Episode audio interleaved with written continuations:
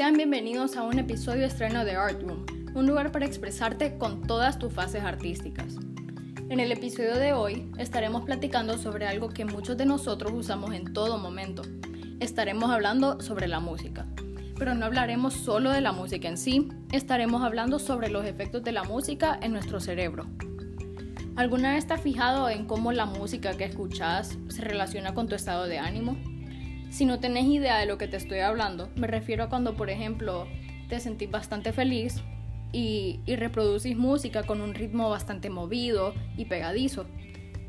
A diferencia de cuando estás triste, que, que generalmente escoges algo con un ritmo un poco más melancólico. A lo largo de la historia de la música, se han realizado múltiples estudios científicos que han abordado los efectos de la música en las personas, en los animales e incluso en plantas. Los descubrimientos hechos son realmente sorprendentes, por lo que conoceremos de ellos a lo largo del episodio. Como les decía previamente, distintos estudios se han realizado a lo largo de la historia, y en ellos se ha descubierto que la música afecta la química de nuestro cerebro. Ahora podrán preguntarse, ¿cuándo sucede esto? Bueno, cuando escuchamos música, solemos sentirla bastante agradable al oído. Esto es porque la música hace que liberemos dopamina, que es una hormona relacionada al placer. Sin embargo, la dopamina también tiene otras funciones como estar presente en los procesos de aprendizaje, el comportamiento, la actividad motora, el sueño, el humor y la atención. Es por todos estos beneficios que otros estudios han encontrado mejora cuando se utiliza la música, como por ejemplo como parte del tratamiento de pacientes con Parkinson o el incremento en razonamiento espacial en pacientes autistas, e incluso el apoyo en terapias de pacientes que sufren convulsiones. Cuando escuchamos música, nuestro cerebro se activa en distintas áreas. Estas áreas son afectadas por elementos musicales como ser la tonalidad de la canción, el ritmo musical e incluso la letra de la misma. Otros efectos de la música en nuestro cerebro podrían ser que con el tiempo escuchar música puede ayudarnos a mejorar el aprendizaje de idiomas, puede acelerar nuestra creatividad e incluso puede ayudar a sentirnos hasta más felices. Como les decía hace unos minutos, la música puede llegar a tener una infinidad de efectos curativos. Puede calmar la ansiedad, puede acelerar la curación de varias enfermedades, nos ayuda a ser más optimistas y también puede calmar el dolor. También la música es conocida por ayudar en algunos desórdenes neurológicos, como ser el Alzheimer, Parkinson, síndrome de Tourette y el autismo. Como ya discutimos qué es lo que pasa cuando escuchamos música, ahora hablaremos sobre qué sucede cuando tocamos música.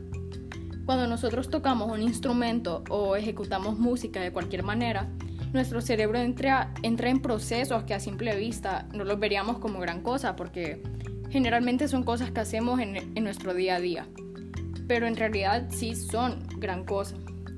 Han habido estudios que demuestran que niños que tienen una educación musical de 3 años o más presentan un incremento en la motricidad fina, que, es lo que cubre todo lo que sería hacer movimientos usando músculos pequeños de las manos, muñecas y, los dedos.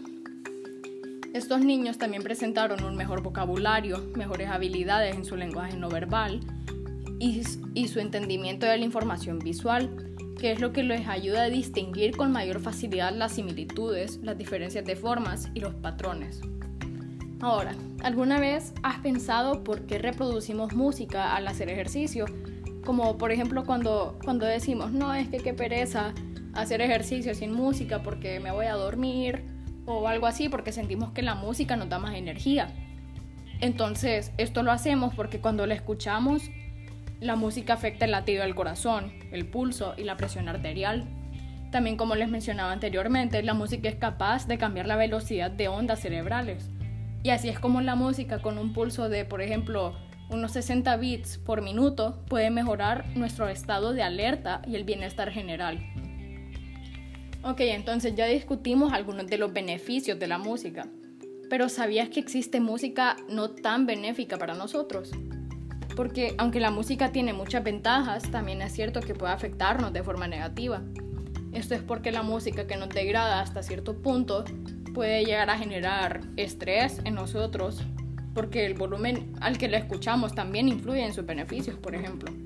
Es decir, si el volumen está demasiado alto, este podría generar ansiedad en nosotros. Además, por muy extraño que suene, existen casos en los que se ha, en los que se ha utilizado la música como una forma de tortura, ya que el nivel emocional al que se conecta con nosotros es bastante poderoso. Igualmente, el nivel de atención que requiere la música de nuestra parte puede literalmente hacer pedazos nuestros oídos si es usada para objetivos específicos. Y finalmente, ahora que ya sabes sobre los efectos de la música en el cerebro y cómo influye en tu estado de ánimo, es momento de que evalúes el tipo de música que escuchas en tu día a día. Gracias por escuchar el primer episodio de nuestro podcast Art Room. Te esperamos la próxima semana para que nos escuches con un nuevo, novedoso y emocionante tema.